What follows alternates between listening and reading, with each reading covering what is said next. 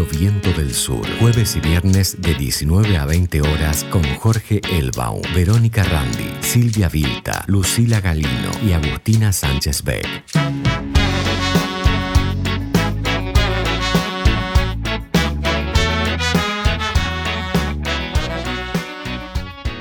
Bueno, buenas tardes. Un programa más de Reseña Insumisa. Mi nombre es Verónica Randi y me acompaña en la operación técnica Felipe Basualdo. Estamos en la Radio Viento del Sur, en la radio del Instituto Patria. Y bueno, y después de haber pasado en el día de ayer, obviamente una jornada muy especial, muy sentida, muy trágica también, ¿no? Ese, eh, este, este octubre. Eh, que tiene, bueno, nuestras grandes alegrías y también nuestras, nuestros dolores profundos, eternos. Y bueno, cuando se había acabado la historia, cuando, así decían, ¿no? Que ya este, era el fin de la historia, pero que el neoliberalismo empezó a hacer agua por todos lados y después del derrumbe de las Torres Gemelas, ¿no? que eso también empieza a impactar en lo que es la política internacional y se abre un nuevo escenario geopolítico, la Argentina en el año 2001 dice basta, le pone un freno a esa máquina hambreadora, desindustrializadora, mata trabajo, que fue la experiencia neoliberal de los años 90 y que se agudiza de forma tremenda en el gobierno de De la Rúa. A veces, muy pocas veces recordado a veces, ¿no? Cómo se agudiza las políticas, sobre todo la política monetaria después del corralito, que lleva a que el que tenía solamente la changa ya no la tenga más, que ya la gente no tenía ni para, ni para el boleto del colectivo. Pero bueno, después de eso, este, y del freno que pone la sociedad argentina, porque muchas veces la Argentina dijo, dijo basta. Esa fue una vez. Em, podemos recordar otras también. Creo que el Cordobazo es una. El Rodrigazo también es otra, ¿no? Em, la Plaza de Mayo el primero de mayo del 82. Eh, el día 20 de diciembre del 17, cuando Macri hace la reforma previsional para los jubilados, el pueblo argentino ha dicho muchas veces basta, ha puesto un límite. Y bueno, y después de ese límite, en un clima de mucha confusión, donde venían los presidentes, este, eh, se, parecía una calecita. Yo estuve en la plaza del 2001 y vi cómo, este, cómo se disparaba en la puerta del Congreso de la Nación. Bueno, en ese clima se cuela por la historia, se cuela por la historia Néstor Kirchner. De una forma, aparece de forma inesperada. Como decía siempre Cristina, llegó con más desocupados que votos. Y bueno, y sorprende, ¿no? Yo lo voté a Néstor, lo voté con mucha no con mucha esperanza, no lo voté con mucha, con mucha convicción, digamos. Lo voté con escepticismo, ¿no? Pero bueno, estaba en mi casa y escuché el discurso inaugural cuando dijo que era parte de la generación diezmada cuando, cuando dijo que era hijo de las madres de Plaza de Mayo. También dijo traje a rayas para los evasores. y bueno, ya, ya ahí nos convocó un sueño, ¿no? En ese mismo instante. Yo, de hecho, salí para la plaza, algo que no tenía para nada previsto hacer, ¿no? Y, mm, y bueno, ya en la primera semana hizo un cambio de gestos, ¿no? Porque la política son los gestos también. La política no solamente es este, lo que se firma, los, el boletín oficial, digamos, ¿no? Sino que fácil sería. Si no son gestos también. Y bueno, y en la primera semana le pone, le pone el juicio a la corte, juicio a Nazareno, ¿no? que digamos, digámoslo, ¿no? es el único que pagó por los crímenes de Macri, por haberlo, por haber garantizado la, la impunidad de Macri. Bueno, a Nazareno y compañía, ¿no? Como primer gesto. También fue a, Entre Ríos, después de, no sé, la, carpa docente, la, tuvimos años, este, en los años 90, y había un conflicto muy grande con los docentes, con, todos los estatales, obviamente, ¿no? porque la Argentina estaba prácticamente quebrada, prácticamente no estaba quebrada, de hecho estaba en default. Em, y hace ese gesto, ¿no? De ir en persona y juntarse con los docentes. Bueno, un gesto que obviamente no se olvidará. Y también hizo otro, un gesto político muy importante, que creo que desconcertó a muchos. Lo acabo de recordar, estuve todo el día pensando qué fue lo que pasó, qué fue lo que pasó, yo sé que había pasado, y se me vino a la memoria, ¿no? A veces este, la gente no quiere, los militantes preferimos no hablar de los conflictos internos, queremos taparlos bajo la alfombra, como si queremos hacer, este, como dice el dicho, lavemos los trapitos al sol. Y siempre, siempre a mí me, me trae a la mente el cuadro de mi, de mi, amigo artista plástico Toto Canosa, que tiene un cuadro que se llama Los trapitos se lavan afuera y es este, la escena de, bueno, la gente lavando la, ropa, ¿no? Bueno, pero más allá de eso, sí, ahora, ahora lo recuerdo y es este, su pelea con Scioli, eh, que marca un, le marca un límite a la política, ¿no? ¿Para dónde vamos a gobernar? Que tenía que ver con con el tema de las tarifas la, pelea viene por ahí, la discusión política, ¿no? Porque acá no hay que confundirse, no son problemas personales, no son si esto este me gusta más, me gusta menos, ¿no? Pero creo que ese gesto durísimo, eh, digo término duro de, justamente de actuar con las convicciones este, a fondo. Y ese gesto, ¿no? De, que, que fue un gesto, bueno, no, no, esto fue ponerle no un límite a Scioli, sino a Scioli y el grupo político que venía, lo que representaba, a quienes representaba este, Daniel Scioli, ¿no?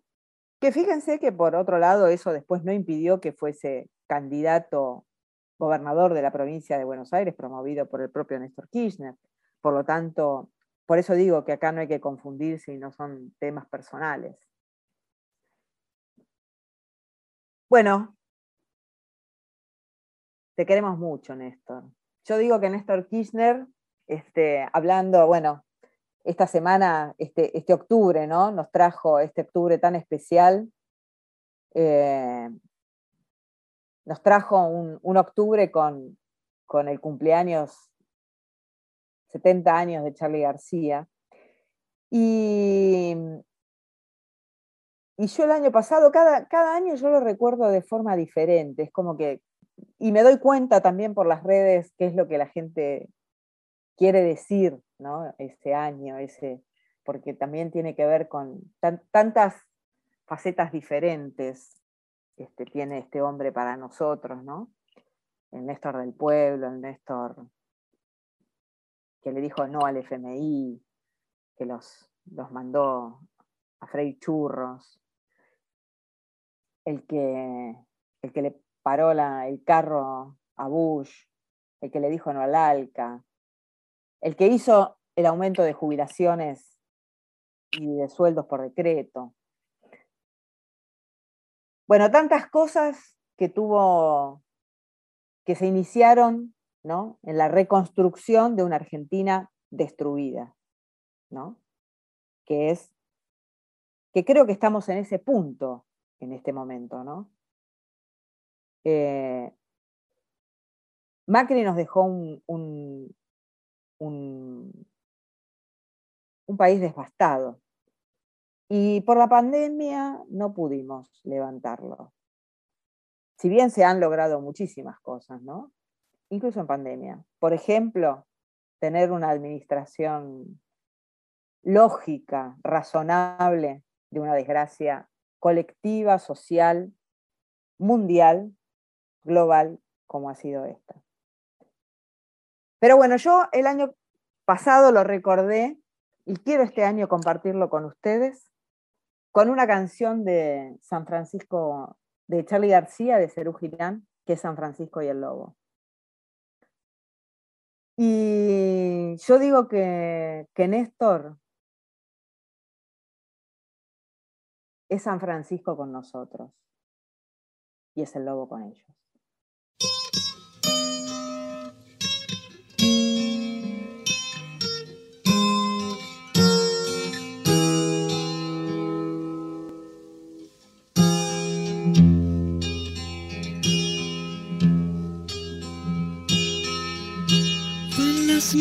Noches el lobo comenzó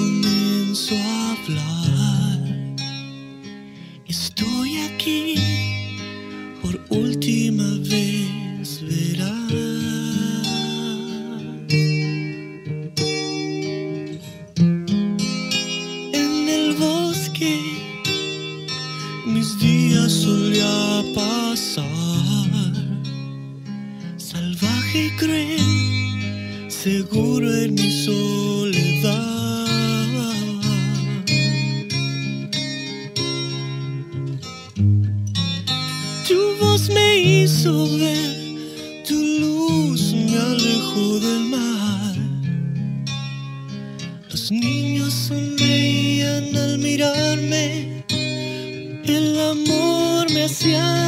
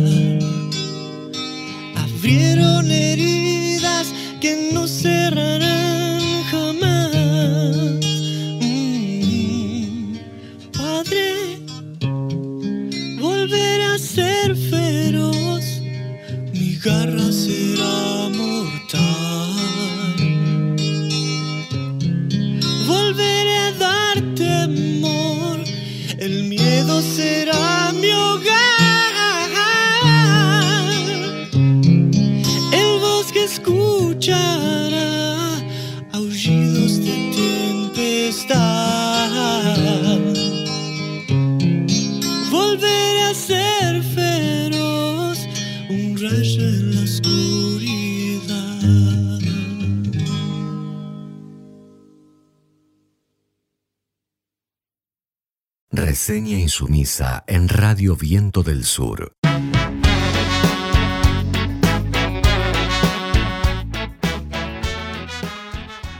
Bueno, y qué difícil no emocionarse, qué difícil, se me ha hecho un nudo en la garganta, recordando a nuestro querido compañero y amigo Néstor Kirchner, yo lo siento así. Pero bueno, ahora vamos a escuchar a otro querido amigo y compañero, a, a nuestro compañerazo Jorge Elbaum, que también nos va a hablar de Néstor Kirchner. Te escuchamos, Elbaum. Se cumplió un año más que una década y quiero recordarlo a Néstor con una, un texto que, que publiqué en días pasados. Pasaron 11 años desde ese domingo en que el censo dolió. Pasó que muchos de nosotros, nosotras, habíamos recuperado la política en formato de abrigo de esperanza. En código de mocasines alados al patio enorme de una ilusión plena de marchas y consignas. Algo trajiste del sur, eso que todavía se canta en ritmos suburbanos donde la humildad impulsa su silencio de sonrisas. Volviste a ubicar el peronismo en su lugar de origen, rescatándolo de las fauces neoliberales de clara herencia bandolista. Ese recado que deposita deudas en la botella de champán etiquetado en Washington, envuelto en cadenas con rictus menemistas. Tuviste convicciones que cumplieron su compromiso de ingresar a la Casa Rosada. Fuiste capaz incluso de exhibir tu valentía también al atravesar la Plaza de Mayo en blazer cruzado y ojitos perdidos. Te animaste a refundar las condiciones adeudadas de la patria en formato de madres y abuelas, mientras les advertías en la cara a los genocidas, repleto de, charreteras, que no le tenías miedo. Algo de la paternidad se nos sigue jugando en vos, Néstor. Un bien de legados con marcas que nos atraviesan hasta el fin de lo que somos y seremos. Una brújula, el sentido de guía para los perplejos, una estrella torrante, una ansia de trabajo denodado capaz de enfrentar oscuros designios. Quienes participamos de la tarea de encontrar señales y resistimos a la ceguera respecto del futuro, sabemos que esta, tú, estela de sentido nos conmueve, nos convoca cada vez que cae el peso vertical de una piedra en el lago inmóvil. Nos sacudiste la posible tristeza burocrática de la resignación y nos, ayudaste en el oficio de reunir los pedazos esparcidos de una causa popular dispuesta otra vez como germen de encuentro. Nos trasladaste a una militancia de ternuras, tanto de vos, Néstor, que en vos seguimos.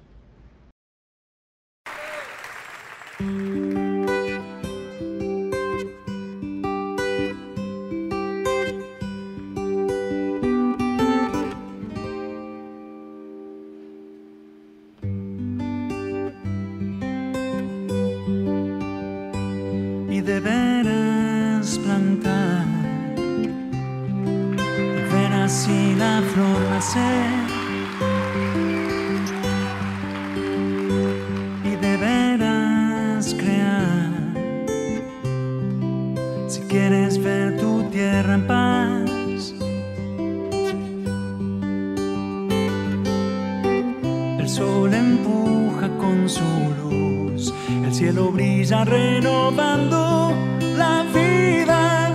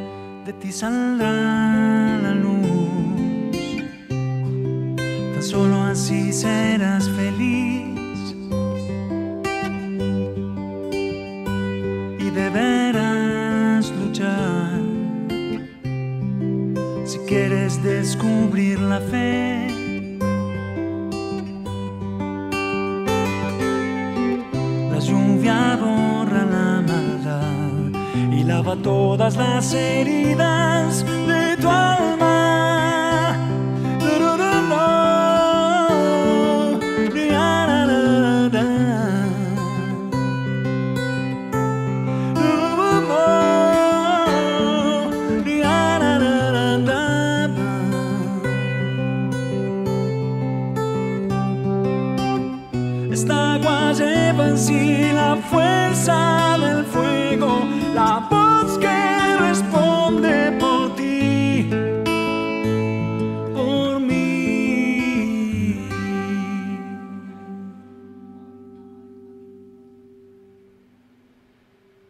Será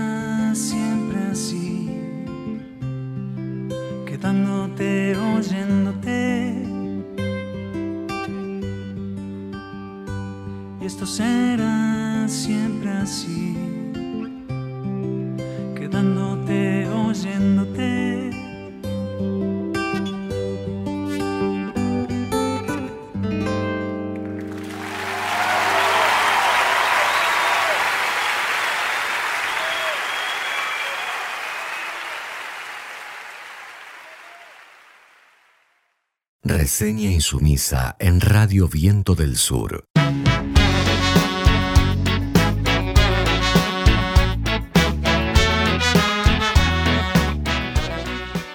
Bueno, y ahora vamos a escuchar a nuestro amigo y compañero Marcelo Parra desde la Patagonia, que nos va a traer eh, su informe. Hola Vero, ¿cómo vas? Bueno, aquí la intervención desde Bariloche, en este caso en la semana que recordamos a Néstor. Em, yo tengo una anécdota particular con, Néstor, lo conocí allá cuando andaba todavía luchando en, la interna, creo yo, que era con De la Sota, a ver quién era el candidato a, presidente. Eh, y, y Néstor andaba de giro por la Patagonia, juntando voluntades, y a mí me piden, eh, un, senador de la provincia de Buenos Aires, eh, yo hacía un programa de televisión que se llamaba Mira quién habla, si puedo ir a entrevistarlo, eh, era amigo del productor del programa, y, la verdad entre nosotros era como que yo sabía quién era Néstor Kirchner, pero no me importaba mucho, era un gobernador de, de Santa Cruz, no, no, no, no era algo que me despertara muchas ganas, medio que, que fui de favor.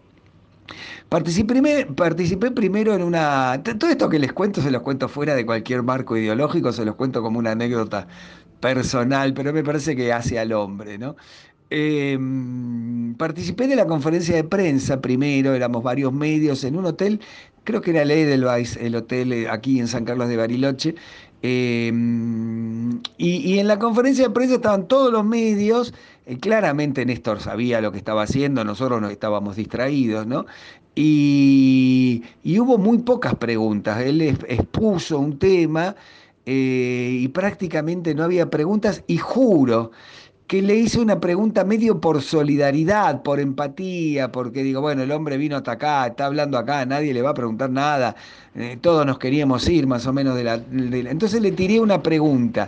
Bueno, agarró la pregunta, hizo una exposición brillante, no, no dio lugar a que hubiera más preguntas.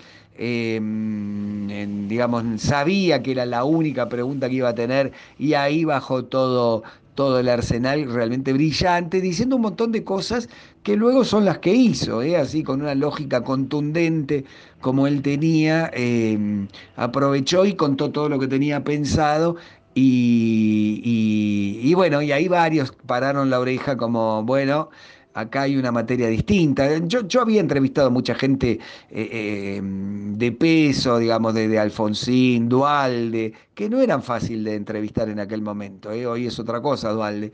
Em, aquí en la provincia había habido el gobernadores como eh, Álvarez Guerrero, un intelectual, realmente un caballero, Masachesi, que es un encantador de serpientes, vos podías no estar de acuerdo en nada con Horacio Masachesi, pero te querías que te, que te llevara a la fiesta con él, ¿no? O Pablo Verani, recuerdo así como un tipo con el cual yo no compartía nada, pero me preparaba cada vez que lo iba a entrevistar porque era un tipo de peso, sabía lo que decía, muy sólido, muy valiente en sus posiciones, mucha calle. Pero bueno, eh, había entrevistado también a De la Rúa, que la verdad no podía entender cómo había llegado a ser candidato a presidente o presidente en ese momento. Bueno, y a cada candidato que pasaba por ser una ciudad chica no teníamos la suerte de entrevistarlo. Así que bueno, más o menos, escuché la conferencia de prensa, me llamó la atención, Néstor. Vi un distinto, vi algo que no, que no era habitual en lo que yo veía. Eh, bueno, y después vino el momento del programa, tengo las fotos por ahí, creo que las has visto. Em, hicimos un programa y después del programa nos quedamos charlando mucho tiempo. Me dedicó mucho tiempo para hacer que él era quien era, todavía no era presidente, pero, pero era sí esa persona que tenía esa claridad contundente. Y yo, un humilde periodista de pueblo, me dedicó mucho tiempo, me dedicó como una hora del programa y. Y y luego se quedó charlando conmigo. La foto esa que está dando vueltas es eh, eh, él charlando, después explicándome cosas. Eh, bueno, me encantó. Todo lo que escuché en el programa era todo lo que yo quería escuchar. Era música para mis oídos.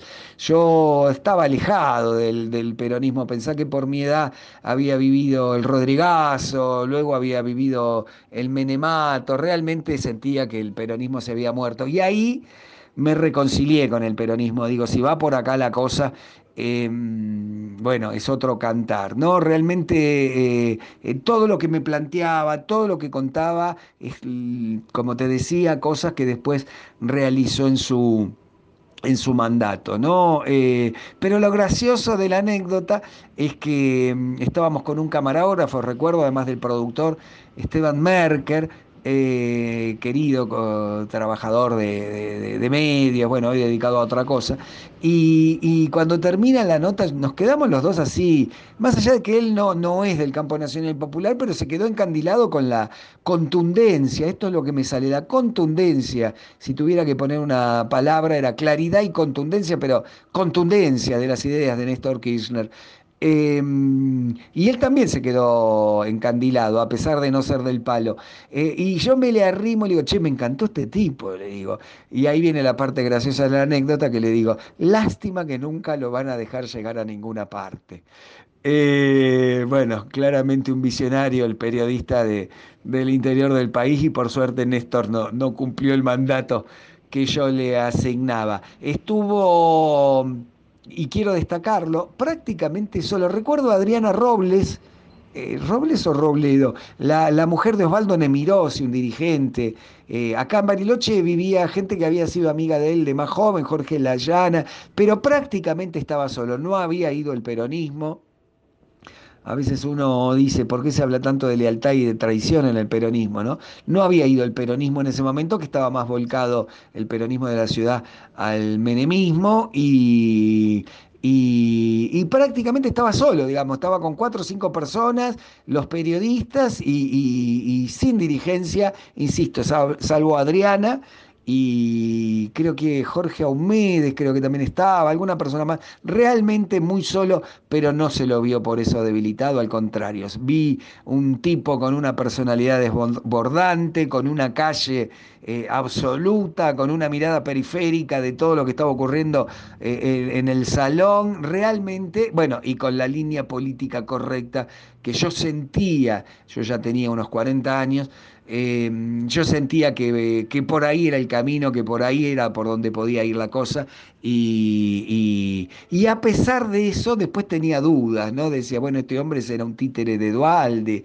¿qué pasará con este hombre, ¿no? Pero bueno, eh, nada, ese fue mi, mi, primer encuentro, tuve uno más luego, pero ese fue mi primer encuentro con Néstor Kirchner. Me cargan en el pueblo, en Bariloche, porque cada tanto lo cuento, y ese momento donde dije, eh, lástima que no va a llegar nunca a ningún lado. Em, yo insisto con esto, Néstor y Cristina, este proyecto eh, no es lo mejor que me pasó en la vida en materia política, es lo único.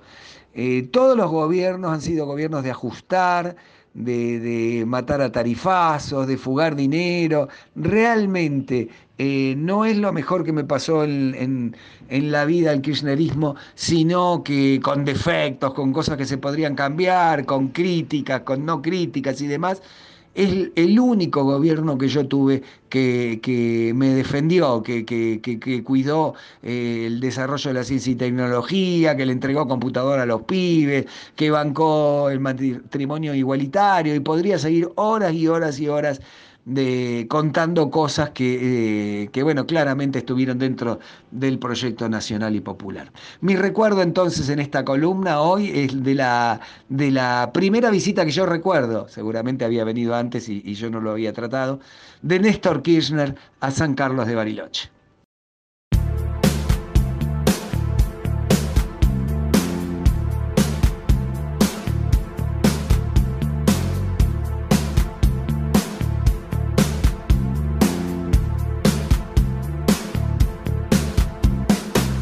ella se divide en dos, la sombra y la luz del mundo. Sus ojos son un mar profundo, hoy sin ella yo no vería el sol. Yo escribo aquí en mi habitación y el mundo arde allí afuera. Por fin llegó la imposible con su ilusión. Cuando se revuelcan nuestras piernas en la cama. Y cuando nuestras pieles se conectan al brillar. Y cuando sus abrazos y mis manos se entrelazan, entonces yo siento que me da su vida. Nena, cuando estoy con vos, iluminas el camino. Hiciste que nuestros destinos sean uno solo en este amor. Das tanta, tanta calidez. Sin vos ya no entiendo nada. Tu cuerpo se mete en mi alma y bailan los secretos del corazón. Todas las palabras son ingrávidas palabras y todo el universo se conecta en nuestro soy un chiquitito ante la nada, entonces yo siento que me das tu vida.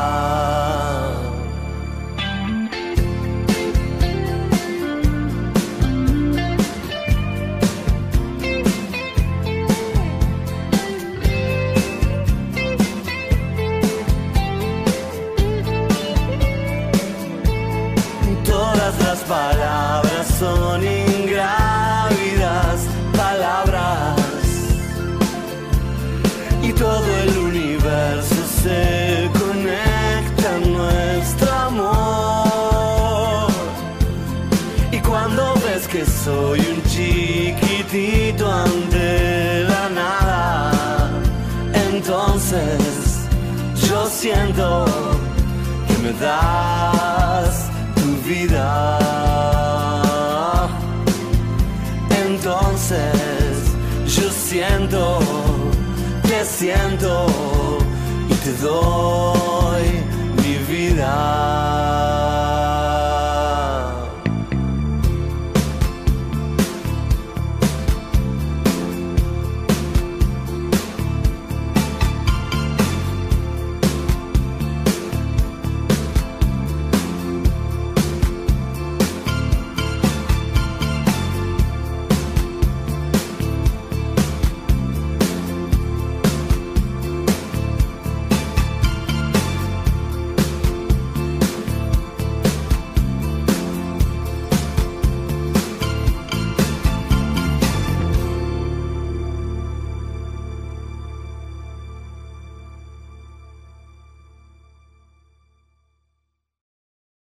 Reseña insumisa en Radio Viento del Sur.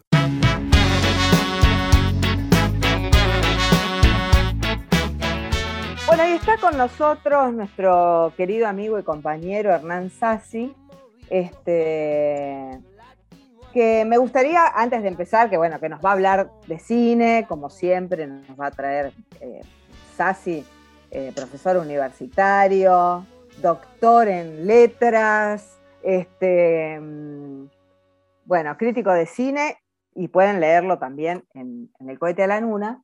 Y, y hoy nos trae una película de un ucraniano que se trata de un funeral, este, de un gran funeral de la política, ¿no? Este, y bueno, en este día, este, si bien el personaje no tiene nada que ver con Néstor Kirchner, este, te agradezco esto, Hernán, porque bueno, a veces el cine cómo puede reflejar esto, ¿no? El sentimiento popular cuando muere este, una persona que es muy importante para todos nosotros.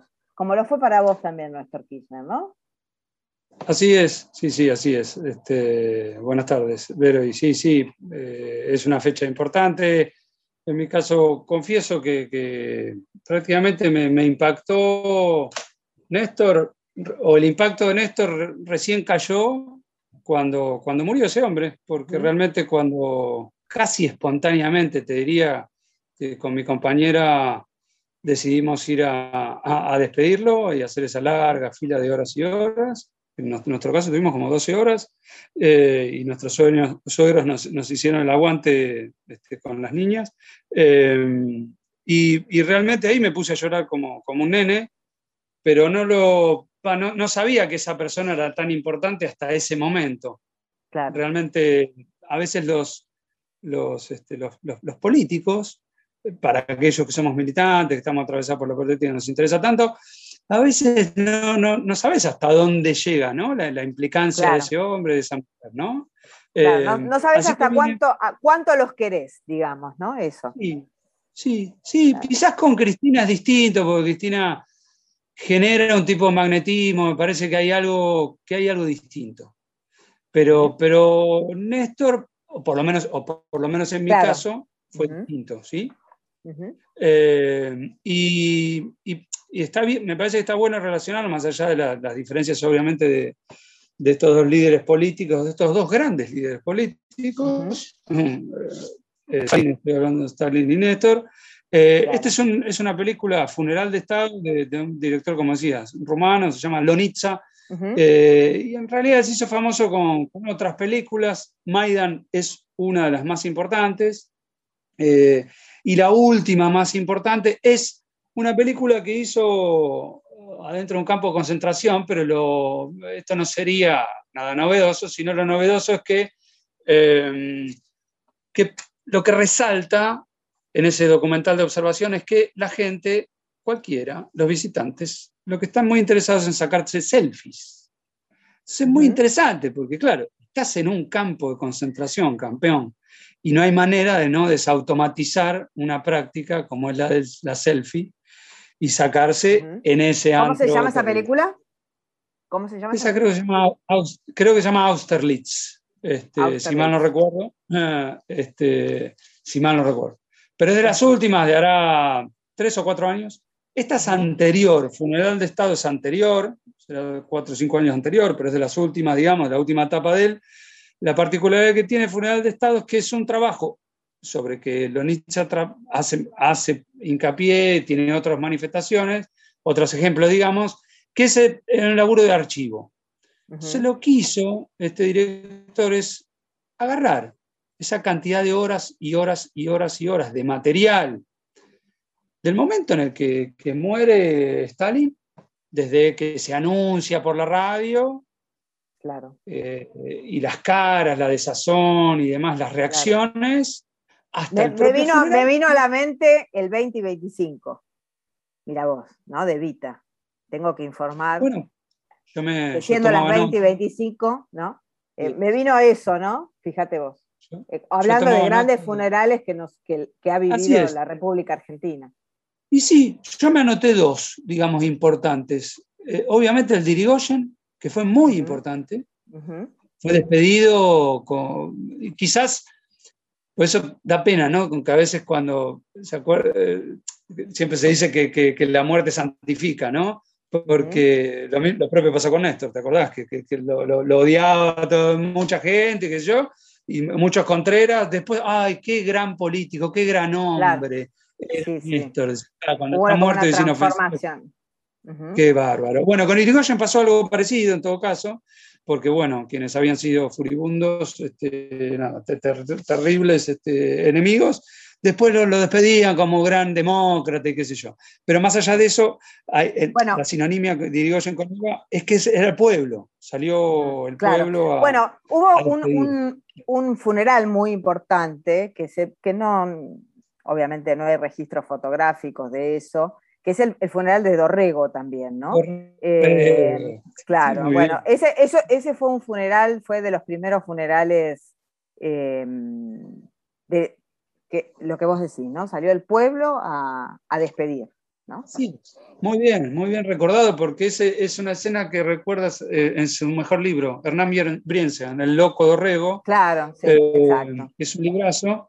Recuerda justamente esa escena, ¿no? De esa despedida, este, justamente del pueblo, eh, a ese tipo que también mataron malamente, este, viene y lo despide el pueblo. Bueno, volviendo a la película que quería este, comentar, lo interesante es que justamente acá la, digamos, la operación cinematográfica es intervenir sobre, eh, el director decía, yo eh, escuché una entrevista a él, eh, eran cerca de 700 horas de material fílmico, este documental dura dos horas y media, y a mí lo que me llamaba la atención de, ese recorte, de estas dos horas y media, es un par de cosas. La primera es que realmente la, Unión de Repúblicas Socialistas Soviéticas fue un imperio. ¿Por qué lo digo? Porque el retrato de, las personas, la vestimenta, eh, se ve culturas muy distintas, porque efectivamente algunos son eh, de la zona de Mongolia, muy, y prácticamente, vos lo ves, parecen mongoles y son, rusos. Eh, si ves una foto de Lenin, es un mongol. Claro. Illich es un, es un, mongol. Entonces, ah, bueno, yo veía, eso es, una zona, después hay otras zonas son más, bien turcos y con sus vestimentas, y después el, rusito A los eslavos, ¿no? Claro, los eslavos, los rubios. Eso mismo, los rubios, ¿no? La, bueno, y mucha, este, otra cosa que, me quedaba, mm, que recortaba, que me llamaba la atención, es la plana mayor, obviamente, todos los que hablan los discursos, todos hombres, todos hombres. Y, pero vos ves el pueblo y lo lloran mucho, y, muchísimas mujeres, y mujeres grandes, y lo lloran, pero claro, como un líder, pero al margen de, del terror. porque, lo fue, claro. porque eh, eh, justamente uno no puede negar los campos de, exterminio, de, trabajo. las matanzas también. Las matanzas.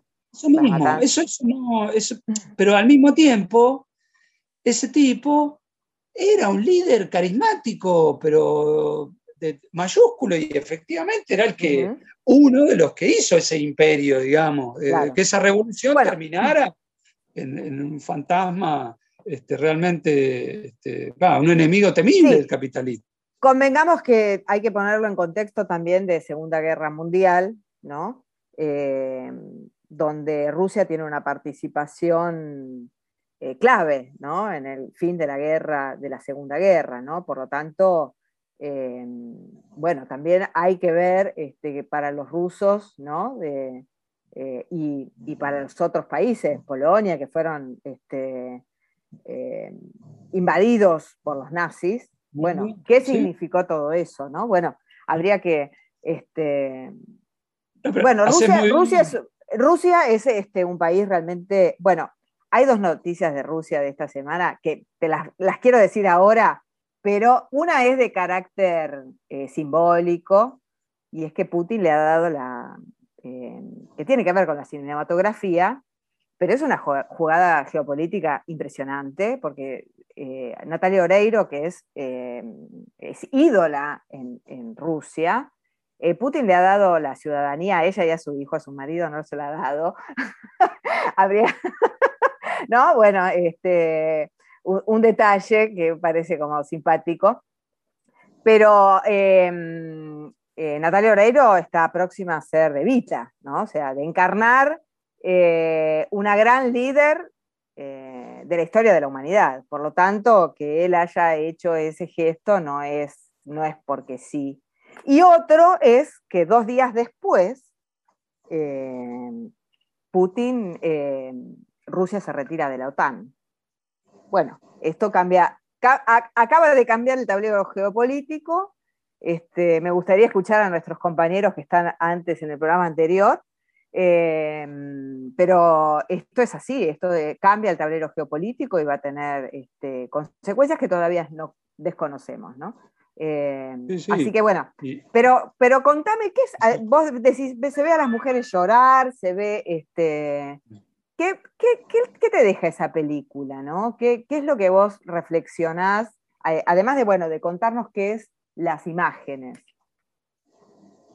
Sí, eh, realmente lo, que me quedaba es ese impacto, algo, de lo que mencionaba antes, es decir, uno, la visión que uno tiene de ese hombre es justamente, es como, no sé, si hubiera existido lo propio en la despedida, en una despedida posible a Hitler. Entonces, efectivamente, uno tiene una, mirada crítica. No sé si son comparables tampoco, ¿eh? pero. Muy, negativa.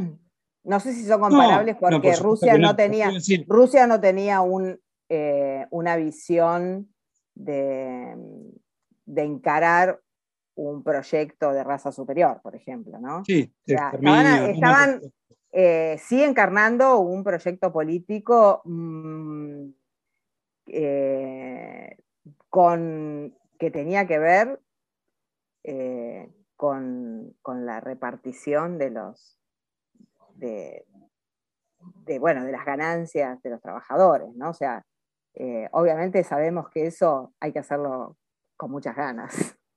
No por defenderlo a Stalin, ¿no? Pero digo que no, se parecen los, modelos que, encarnaba cada uno.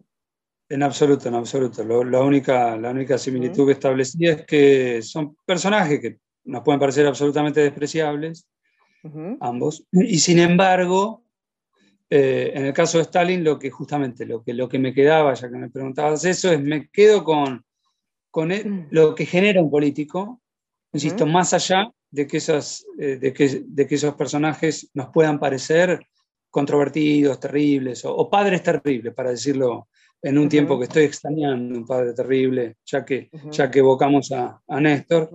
Eh, no son épocas de padres terribles, son épocas este, de, otro tipo político, me parece, por lo menos lo que nos toca. Más, y, Y entonces, entonces sí, sí, entonces me quedaba, digo, me quedaba con eso. Y segundo, no quería dejar de decir, que algo que me parecía muy pertinente lo que vos mencionabas, que es ese líder que, que, tiene otra connotación también después de ese triunfo en la Segunda Guerra Mundial, porque efectivamente que es que ese triunfo que se le debe a Rusia, porque efectivamente quienes frenaron a los alemanes son los rusos, a pesar de que Hollywood nos vendió la, imagen de que los, verdaderos triunfadores de la Segunda Guerra Mundial es Estados Unidos, pero no, no fue así. Como bien decís, efectivamente... Nunca te cuenta tampoco la, de la bomba de Hiroshima, esa tampoco. Esa parte, esa parte y las masacres que, se sucedieron después y violaciones que se sucedieron después, cuando llegaron los buenos. Que tengo un libro, si algún día querés que comentemos eso, eh, hay eh, un libro extraordinario de un británico que aborda justamente qué pasó cuando llegaron los buenos. ¿sí? Bueno, olas y olas de violaciones este, de yanquis, británicos incluso, y de los rusos. Este, entonces cerraba, digo, ese líder es despedido también, cuando vos mencionás muy bien lo de la Segunda Guerra Mundial, incluso por otros líderes que habían sido enemigos y demás. Entonces están las coronas que le dejan a otros líderes este, de distintos países, y, pero coronas y coronas y coronas, es como, es monumental, o sea, es como vos ves miles y miles de personas, desfile de, de miles y miles de soldados, y el pueblo, una multitud, pero incontable, o sea, y son, lo interesante es que no solo esa parafernalia, eh, muy, muy soviética y monumental, sino que lo ves también, insisto, cierro con esto para no extenderlo tanto, al final se queda con imágenes de evocaciones, quizás de una fábrica, que tocan el silbido de salida o de entrada, y todos bajan la cabeza, y están evocando a ese muerto, y, puede, y se escucha un himno, se escucha o la marcha fúnebre, pero hay distintos tipos de vocaciones, como una resonancia de que... Me imagino que la claro, la internacional también se escucharía ahí, ¿no? ¿Cómo, cómo? Disculpa. Eh, se escucharía también la internacional, ¿no? O sea, en el... Internacional, pero... las evocaciones varias, pero me interesaba cómo esa estela, digamos, está bien, lo hace también el partido, pero eh, algo que está más allá del partido. O sea, el funeral es un funeral de Estado, como ya nos dice el título. Muere, una persona trascendente, digamos, ¿no? Trascendente, que, trasciende. claro, exacto, Eso mismo. El caso de, insisto, lo, que, estuvimos mencionando fue exactamente lo mismo. Dorrego, Eva, Néstor, igual, trasciende. Eso mismo. Exactamente. Eh, Sasi, gracias. Eh, siempre, viste, cuando viene, cuando viene la evocación de este, Stalin, eh, yo siempre tengo esta, lo digo a modo de defensa de Stalin. Bueno, los que no les gusta el estalinismo podrían elegir el zarismo. Porque uno siempre tiene que elegir entre, entre dos opciones. Ese, o sea, ¿vos qué te gusta más? ¿Qué te gusta más? ¿Te gusta el zarismo o te gusta el estalinismo? No, porque Stalin, bla, bla, bla, Ah, bueno, pero entonces, ¿sabes qué? Si no te gusta esto, tenés que agarrar lo otro. Mirá que está el otro. Claro, yo, mirá, me haces acordar, yo esta semana daba una clase nada, de historia y terminé reivindicando a Sarmiento. Y yo le decía, miren chicos, hoy es la era del neoliberalismo. Vos también Pero escuchá, hoy es, lo mismo que vos, Vero, hoy es la era del neoliberalismo. Sí, no, no es lo mismo, te puedo asegurar. Ni el PRO, ni el PRO, ninguno del PRO, que incluso han editado libros de Sarmiento, ni los libertarios leyeron y honran a Sarmiento. No, claro. Así que por lo tanto. No, bueno, es obvio. de Sarmiento que sí fue una eh, persona este, que, pensó en Argentina. Bueno, eh, bueno, Sasi, te agradecemos mucho y bueno, nos reencontramos este, la semana que viene. Una, gran miniserie de Netflix, hablando del zarismo. ¿Cuál? Eh, miniserie de Netflix, Los caminos profundos del dolor de Tolstoy. No es así el título, pero es algo así. Los interminables caminos del. Es un del dolor eh, de León Tolstoy llevada a... Este, ah, es imperdible, imperdible. Uy, qué bueno, qué bueno. Buenísimo. Bueno, así. Te dejo un abrazo, nos encontramos. A mí propio, un abrazo enorme. Chau, chau. Somos bichos paganos, latinoamericanos, la fermentación del tirano